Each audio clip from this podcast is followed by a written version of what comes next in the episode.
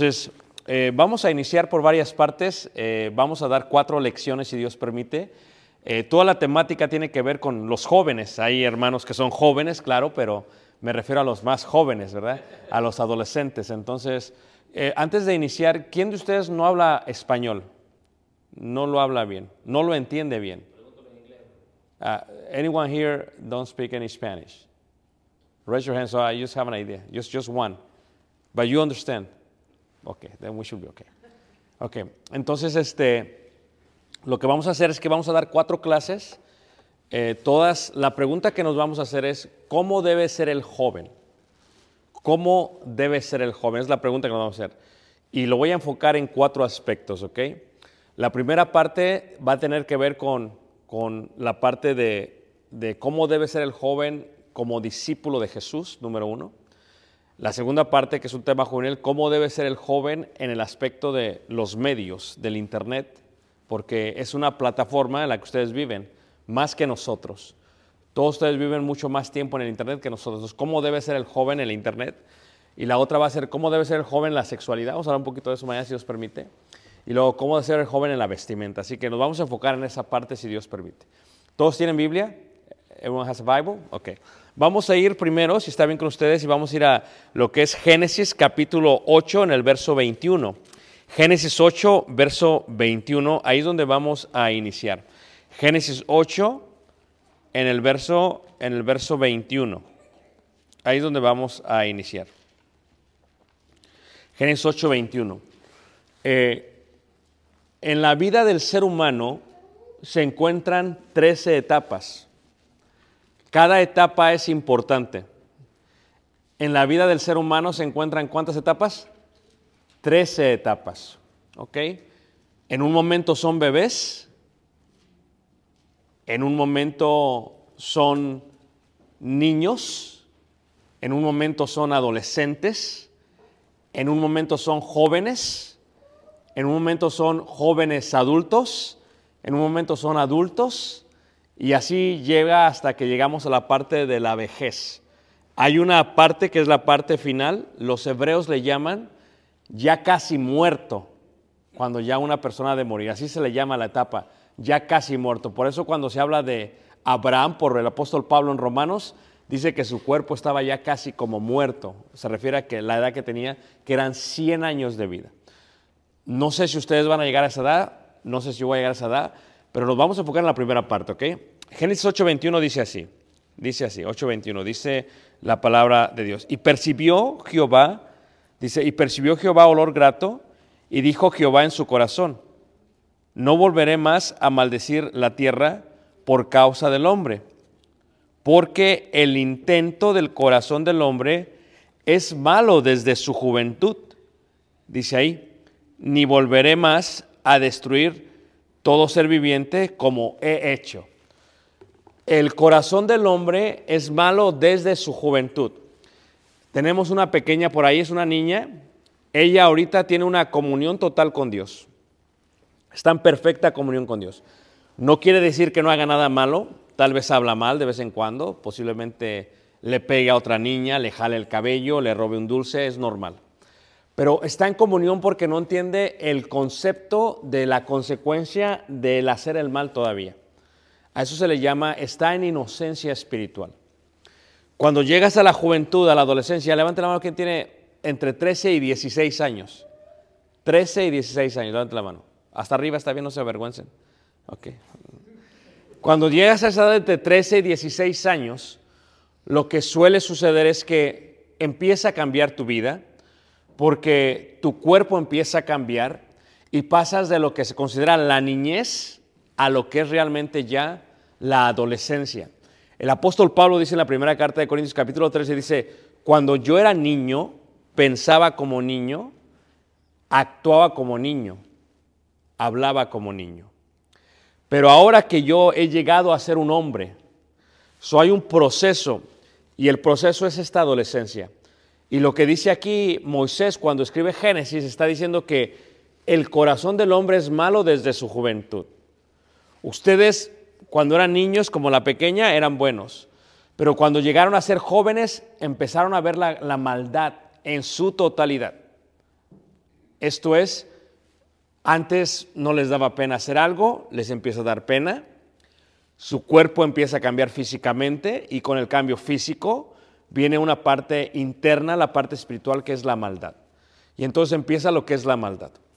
Y ustedes deciden, de alguna u otra manera, en esa adolescencia, muchos de ustedes crecieron en el Evangelio, tengo un Dios que los tres crecieron en el Evangelio, otros vienen a la iglesia después. Cuando uno llega a la juventud, el corazón empieza a ser malo. Y sucede algo. Fíjate cómo dice ahí Romanos capítulo 6 en el verso 23.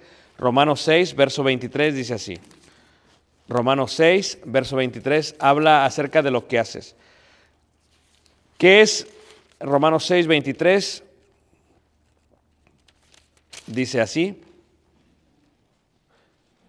Porque la paga del pecado es que es muerte, dice la escritura. Esto es, tu corazón es malo desde tu juventud.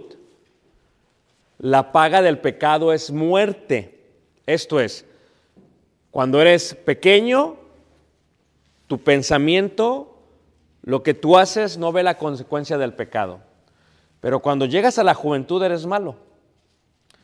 Empiezas a pensar mal. Es más, Ashley, tal vez cuando tú eras pequeña y veías a los niños, los veías normal. Si alguien te decía, ¿te gusta un niño? Decías, no, I don't.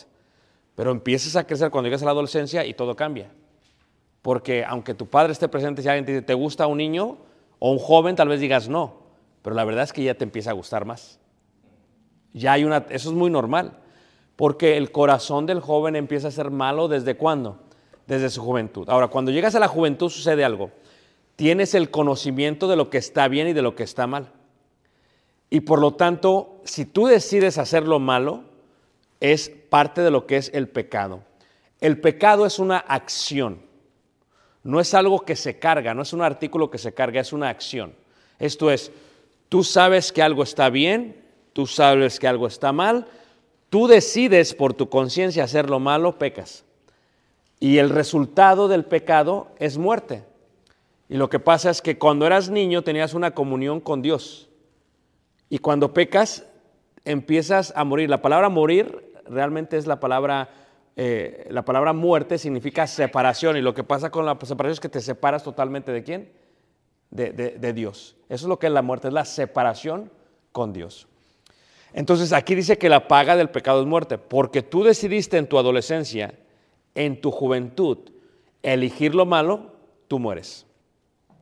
Y cuando mueres, hay una solución para el pecado. No quiere decir que no vas a dejar de pecar, pero hay una solución.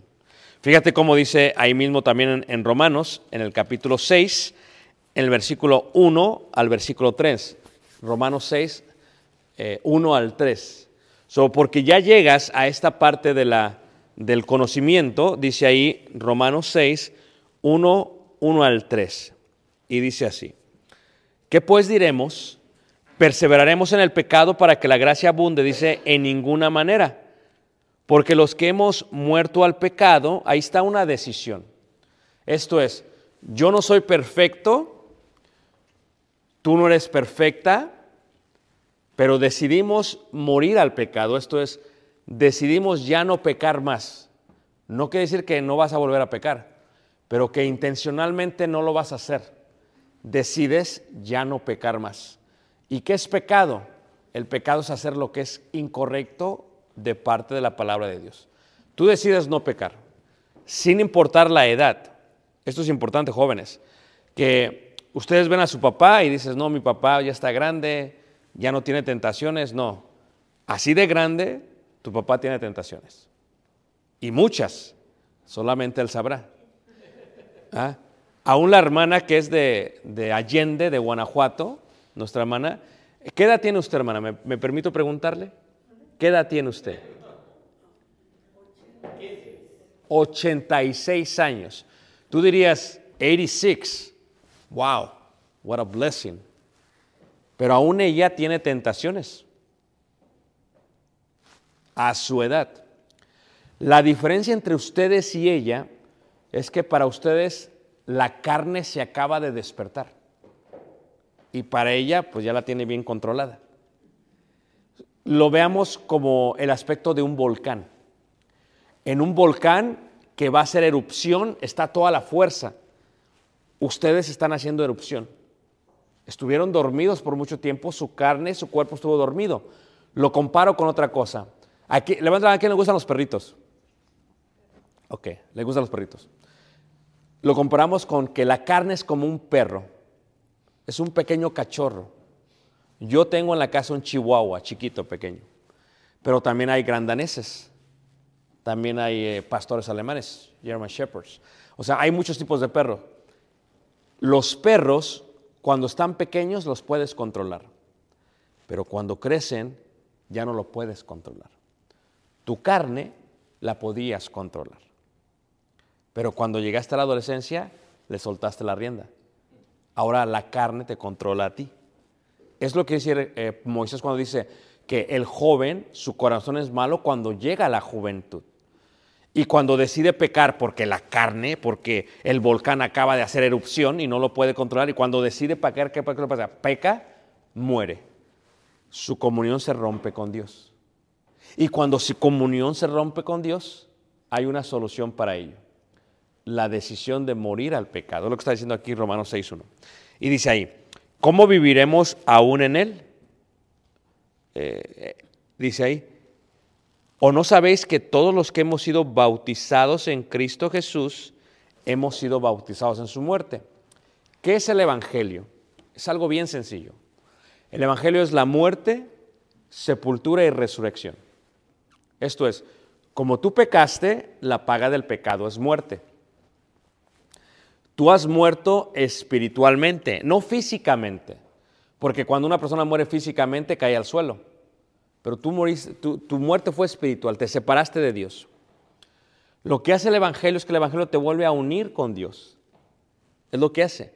Mueres a tu vieja persona, sin importar la edad, te sepultan en agua, y resucitas a una nueva vida.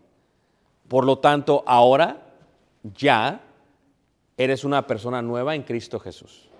Y eso es lo que está diciendo aquí Romanos 6.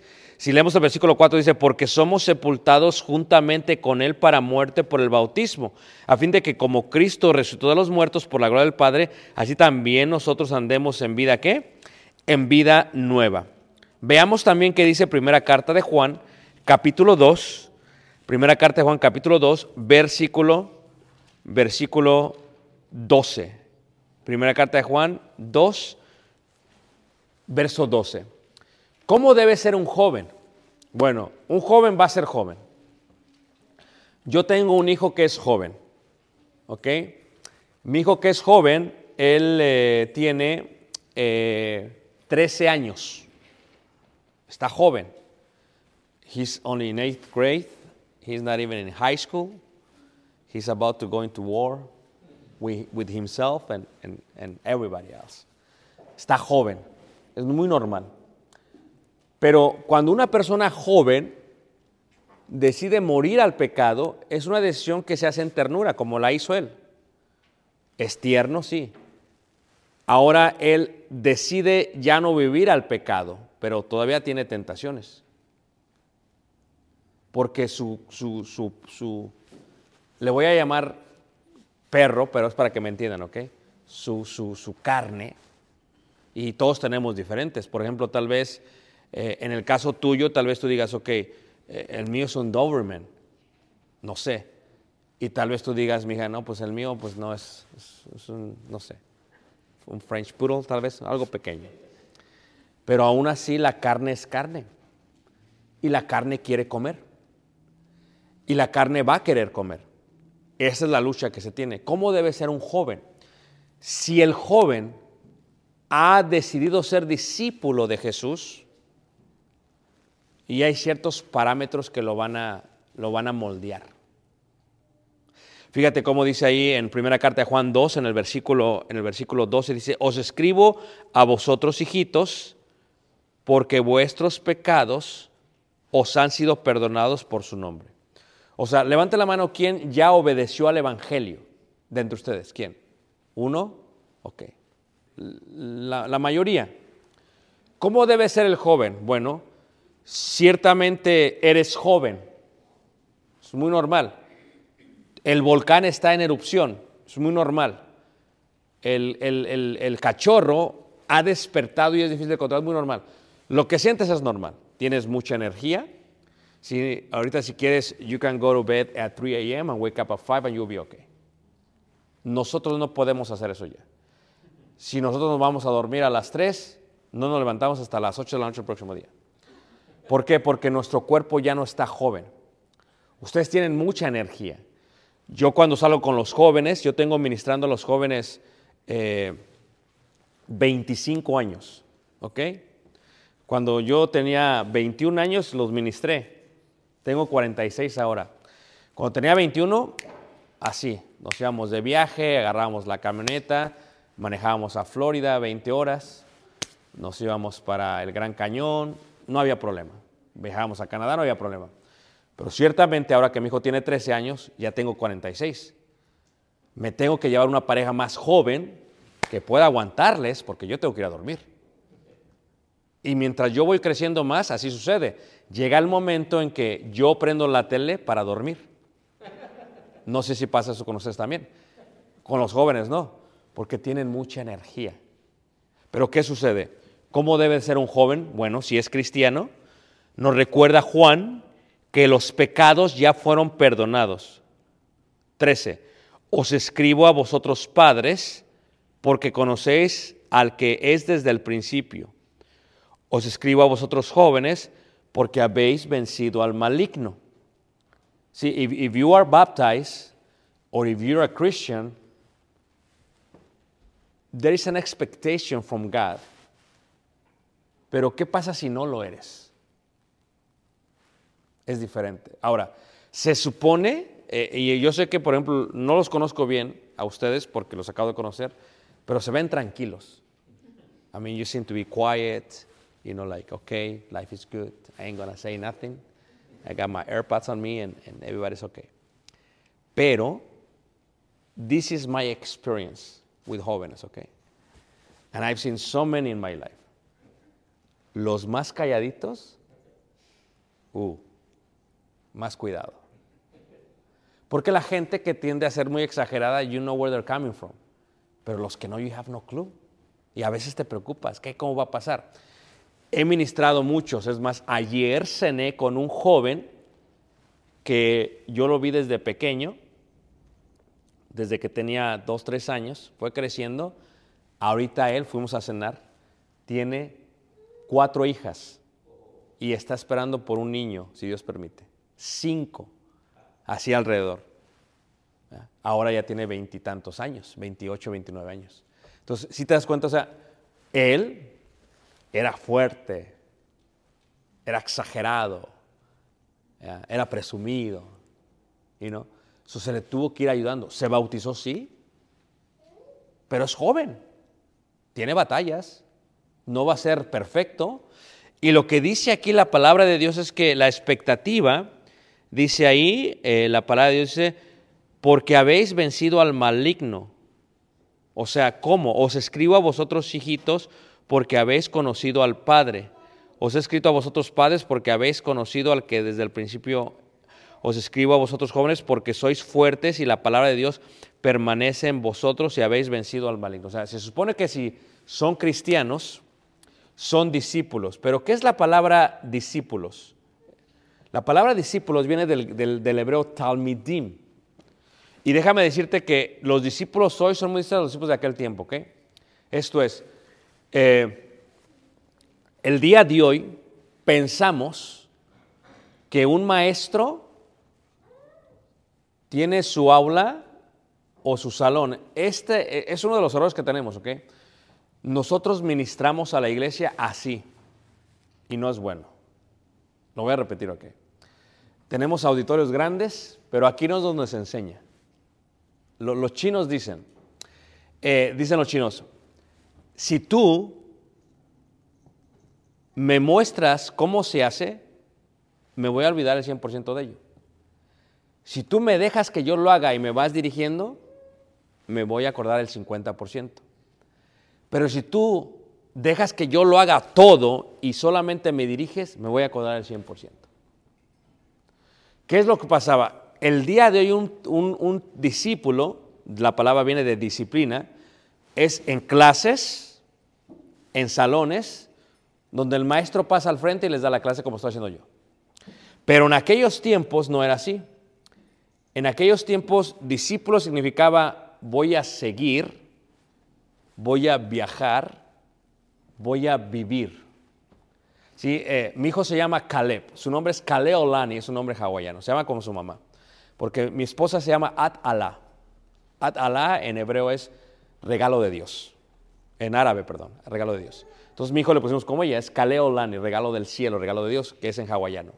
Ahora, Caleb tiene 13 años y me dice, papá, porque yo viajo mucho, y dice, papá, este año, si Dios permite, vamos a entrar a la selva. En dos semanas entramos a la selva. Claro, primero vamos a la costa y luego entramos a la selva.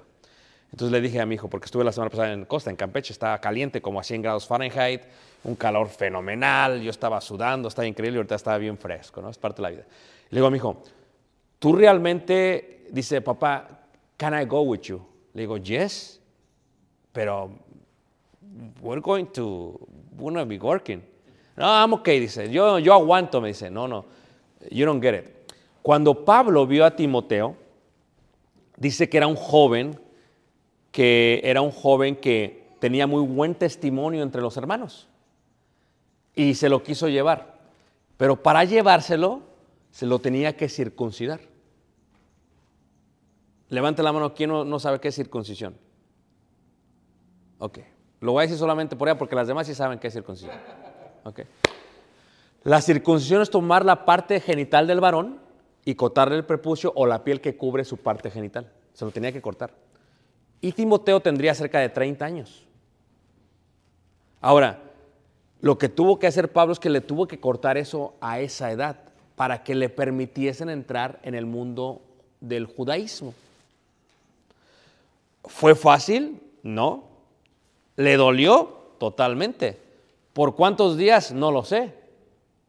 Pero imagínate tú, cuando alguien juega soccer y le pegan un balonazo en, la parte baja, se queda eh, inconsciente por 3, 4 minutos. ¿Cómo sería si te cortan? Si te- entonces, Caleb me dice, yo quiero ir, papá. Le digo, sí, pero donde vamos, no sé dónde vamos a dormir. No, no, papá, yo quiero ir. Va a ser mucho calor. No, no, papá, yo quiero ir. Porque la forma en que se enseñaba en aquellos tiempos era a través de seguir, de viajar, de vivir y de imitar. Miren, tenemos varios papás aquí, ¿ok? Tú puedes darle muchos consejos a tus hijos, pero ellos aprenden más de lo que te ven haciendo a ti que de lo que les dices. ¿Ok? E- es la clave. O sea, tenemos muchos papás que están sermoneando, pero no hacen lo que dicen que hacen. Entonces, la clave es, yo tengo que mostrarle a mi hijo con mis obras lo que yo quiero que él sea cuando crezca que sea un hijo de Dios. Eso es clave. ¿Me están siguiendo? So, en ese sentido hay diferencia. Ahora, ¿qué es lo que pasa? Seguir, seguir como, como se seguía en aquel tiempo, ¿ok? Muy bien. Entonces, ¿qué es discípulo? Discípulo significa estudiante, quien se dedica al entender el entendimiento de su rabí o maestro, de la escritura y de su forma de vivir.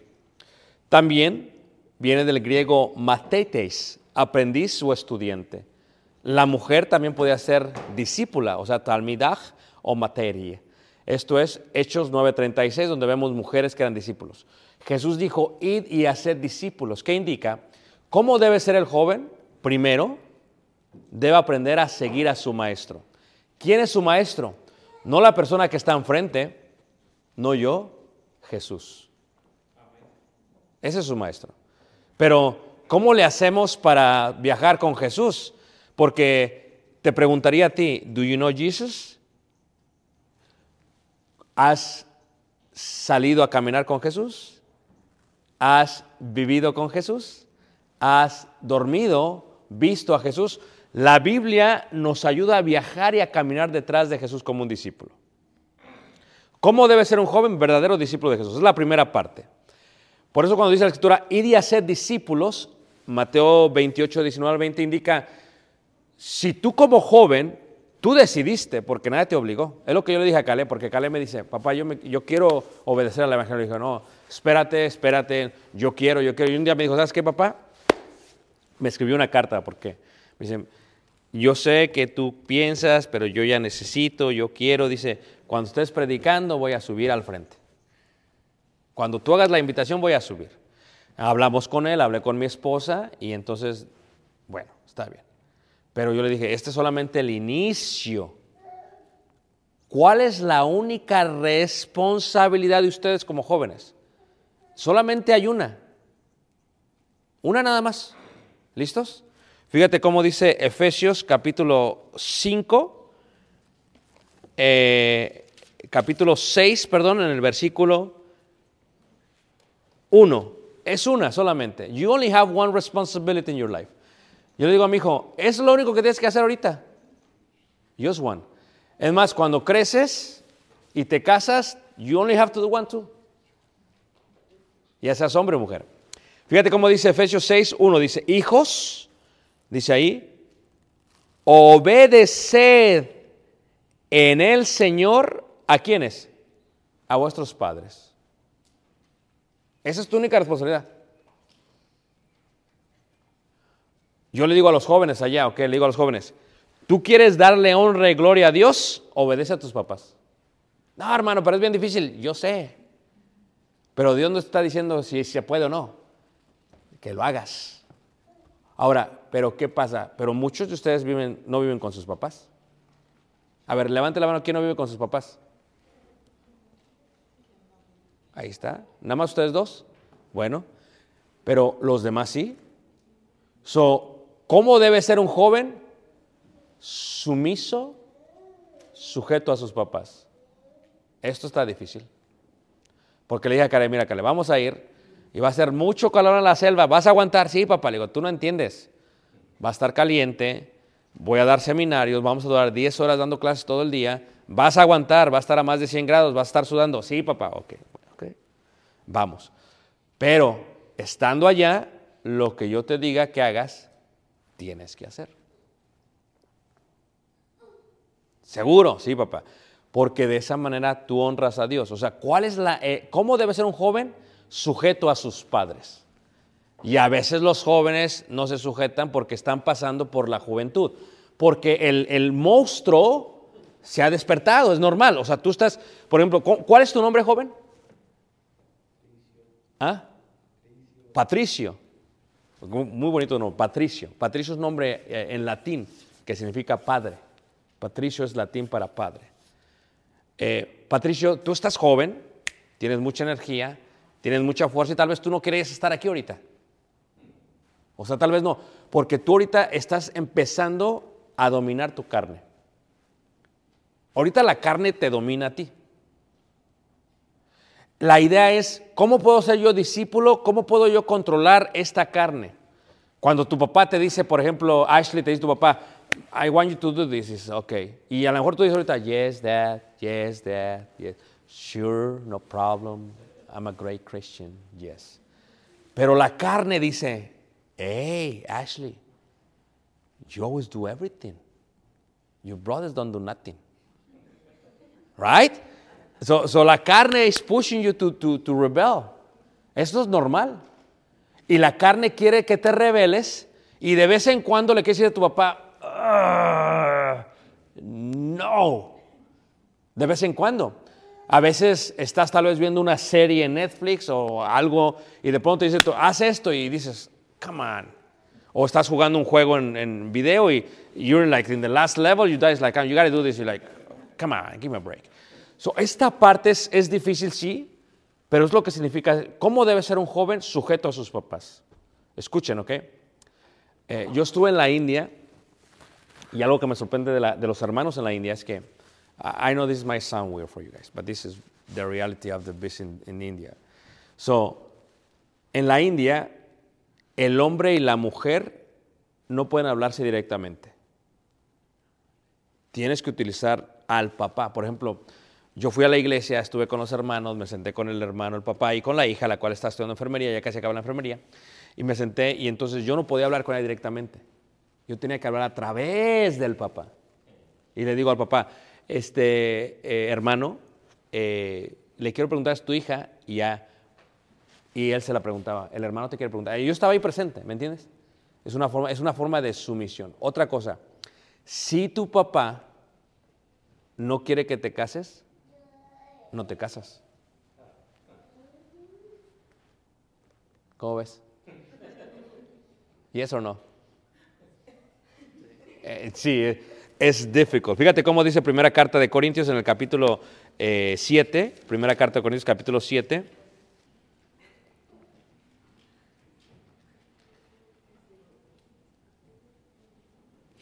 Eh, en el versículo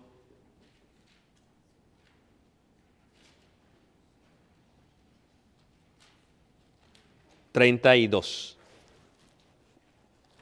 Dice, quisiera pues que estuviese sin congoja, el soltero tiene cuidado de las cosas del Señor, de cómo agradar al Señor, pero el casado tiene cuidado de las cosas del mundo, de cómo agradar a su mujer. Y hay mismo doncella, diferencia entre la casada y la doncella, la doncella tiene cuidado de las cosas del Señor para ser santa, así en cuerpo como en espíritu, pero la casada tiene cuidado de las cosas del mundo, de modo de cómo agradar a su marido. Esto lo digo para vuestro provecho, no para tenderos lazo, sino para lo honesto y decente y para que sin impedimento os acerquéis al Señor.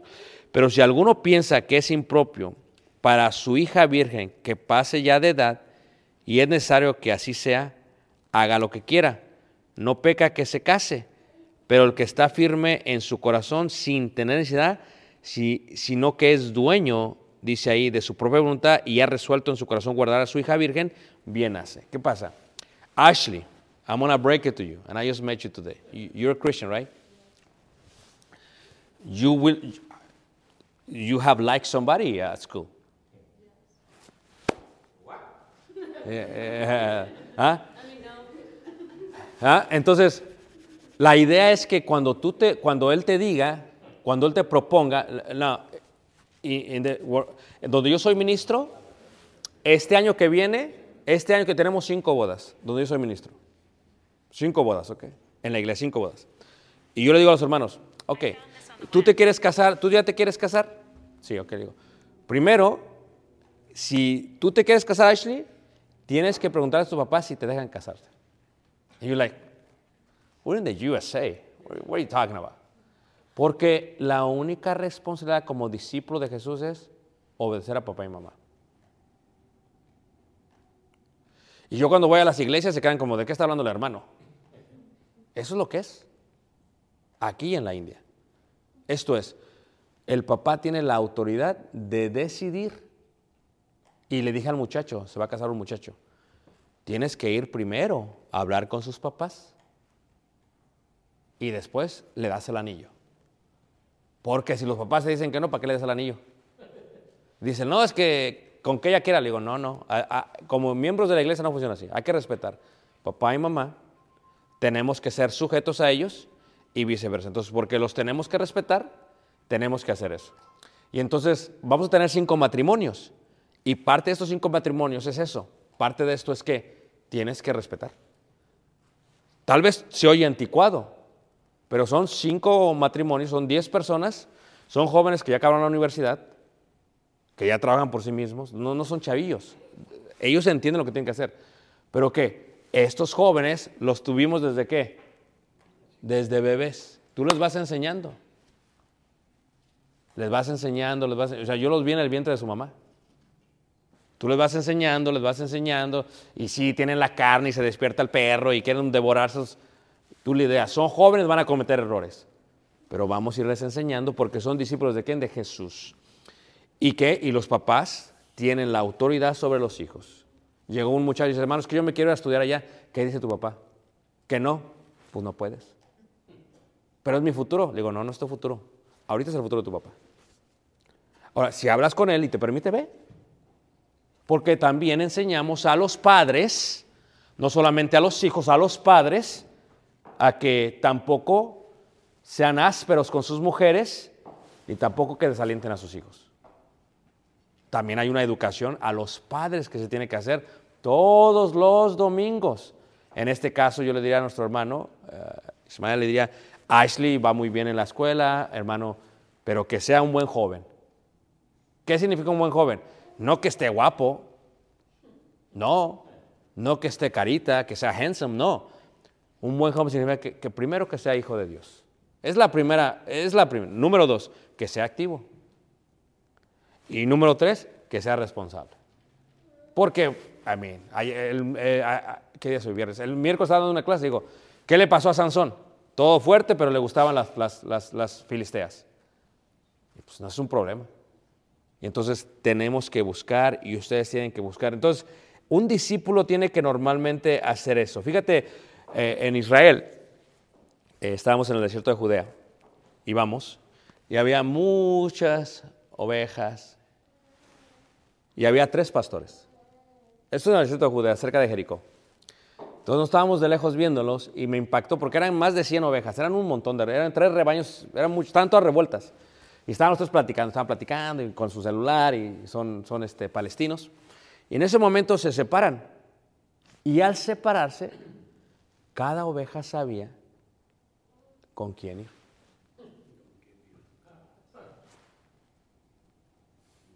¿Cómo le haces?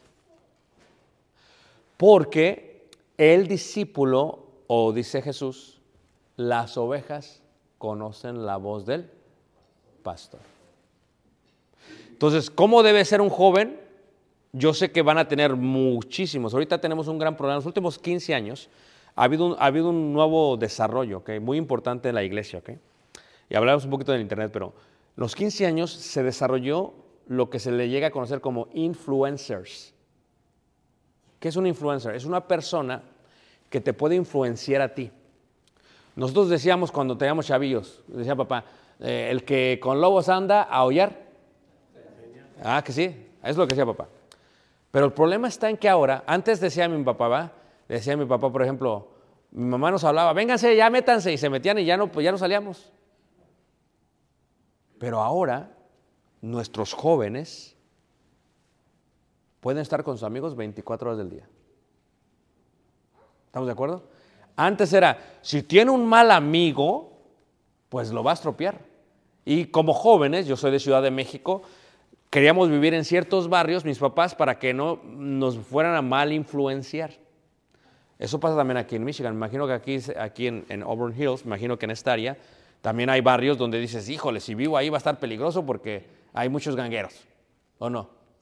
Entonces, I, need to move. Pero te va a costar más. O sea, yo, por ejemplo, estuve peleando mucho con la escuela porque en nuestra casa, cierta parte de cierta escuela le, le corresponde a Caleb. Pero sabemos que la escuela a veces hace a los estudiantes. Por las malas influencias que pueden ¿qué? tener. Pueden tener. Entonces, el influencer se ha desarrollado de una forma virtual en estos últimos años. Esto no había pasado nunca antes en la iglesia. Esto es algo nuevo, ¿ok? Lo que está pasando ahora es que ahora tu hijo o tu hija o ustedes jóvenes no necesitan tener malas amistades físicamente. Solamente necesitas abrir por unos momentos TikTok, uno o dos minutos al día, y puedes tener un mal amigo de por vida que te va a influenciar. ¿Qué me está siguiendo? O sea, hay tres pastores, se mueven y cada quien sigue a su pastor. Ahorita tú estás sujeto a tu papá y a tu mamá. Pero yo lo he visto con los muchachos, ¿ok? Listen to me, ¿ok? This is what I see. I always see this, this is very funny, ¿ok? El joven llega a los 13, 14 años, 15 años y dice, hey dad, I want to work, quiero trabajar, va, métele pues. Cuando el joven empieza a ganar dinero, escúchame bien, hermanos, cuando empieza a ganar dinero, hermanos, como que se le olvida quién es papá y mamá. Esto es ley. Así lo he visto en 25 años. En los milenios, en los X, en la generación Y, de cristal, así pasa. Ganan dinero y creen que son dueños del mundo. Dicen, ya no te necesito. Es más, ¿sabes qué es lo primero que te dicen? Ya no quiero ni a la escuela. Porque ya estoy ganando dinero. Fíjate, cuidado, papás. Yo le digo a los muchachos allá, hermanos, entiende. Dice, es que ya no quiere estudiar, es que, es que entiende. Es que no es que no quiera estudiar, lo que no quiere es batallar. Y, y tú se le haces fácil, que ya no batalle, que le batalle. Porque pesa más una pala que un lápiz. Ponte a pensar. ¿O no es cierto? Entonces el muchacho empieza a ganar dinero y ya. Entonces, ¿qué pasa? El influencer virtual le dice esto, el trabajo le dice esto y bueno, el diablo, que es otro influencer, le dice esto. Entonces luego vienes tú como papá, mi hijo hace esto, dice, ah, papá, seas anticuado. Por favor, yo quiero hacer esto, yo quiero hacer esto, yo quiero... O sea, ya, ya entiendo, pero si es en forma virtual, ¿a qué rebaño perteneces? ¿Cómo debe ser el joven? El joven debe ser sumiso y sujeto a sus padres. El joven debe ser sujeto a Dios. Y me vas a decir, hermano, pero this is, come on. Estamos en 2022. What are you talking about? Listen. Y tengo jóvenes. Siempre es el mismo pleito. Empiezan a trabajar, empiezan a tener problemas.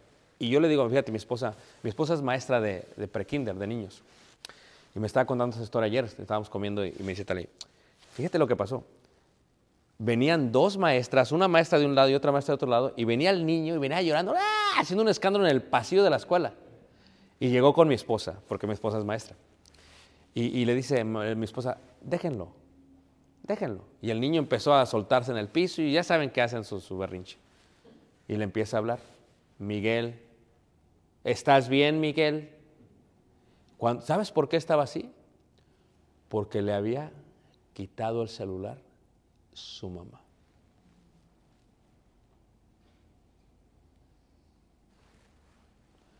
Le digo a mi imagínate tú en 20 años. ¿Saben qué tenemos ahora, hermanos? Jóvenes.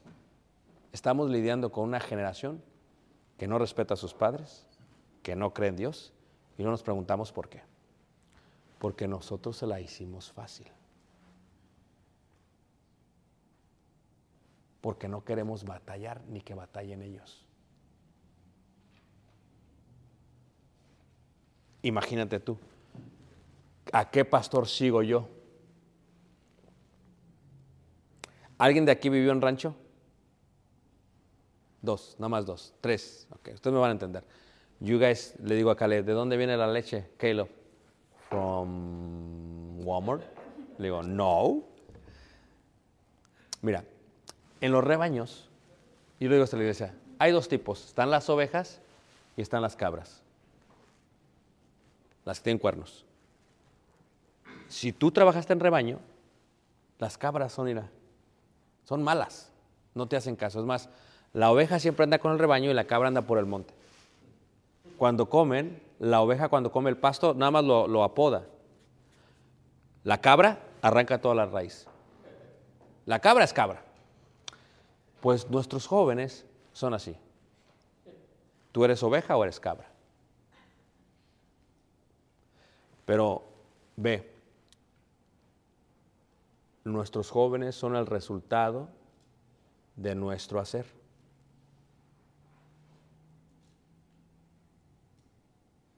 Yo le digo a los, porque yo doy consejería eh, matrimonial. Y hermano dice, hermano, estamos batallando mucho con mi hijo. Le digo, ven para acá. Ayer estaba dando una consejería a las 10 de la noche. Ven para acá. Y, y estábamos hablando, le digo, bueno, este, ¿estás batallando con tu hijo? Sí, estamos batallando, que esto, que... lo- ok. Le digo, ok, este, dale donde más le duele.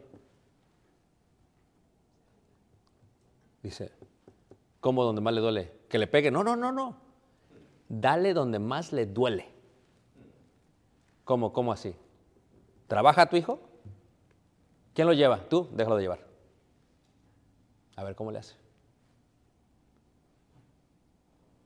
¿Le duele el teléfono? Apágales el wifi. Es más, hermano, eso es muy radical. Dale donde, si no te obedecen, dale donde más le duele. No, pero es que tiene señal, no hay problema. Con tu teléfono, ve a ATT, T-Mobile, donde quiera, quítales la señal.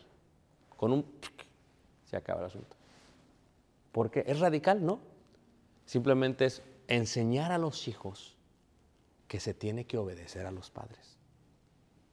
Que no puedes tener estos influencers que te lleven a otro rebaño y que si tu hijo es cabra, reconoce que es cabra porque a veces lo hiciste cabra. Yo le digo a Talia, estaba en la iglesia con los jóvenes. Ya los desde chiquitos dije, vamos a tener un con esto vamos a tener un problemón. Híjole, ya empiezo que el niño está corriendo, saltando. Le dice mamá, la pobre mamá está por todos lados. Y lo calma con el le digo, desde bebés manipulan los niños. Escúchame, ¿ok? Viene el niño y nada más entra y ¡ah! empieza el escándalo y la mamá sale. Le digo, no, no lo saques. Porque el bebé lo que quería era salir. Que lo tuvieras allá afuera con sus juguetes. Ustedes como jóvenes, ¿cómo debe ser un joven? Obediente de Dios, obediente de sus padres y buen discípulo de Jesús. ¿Y cómo deben de ser? Eso lo veremos en la próxima lección.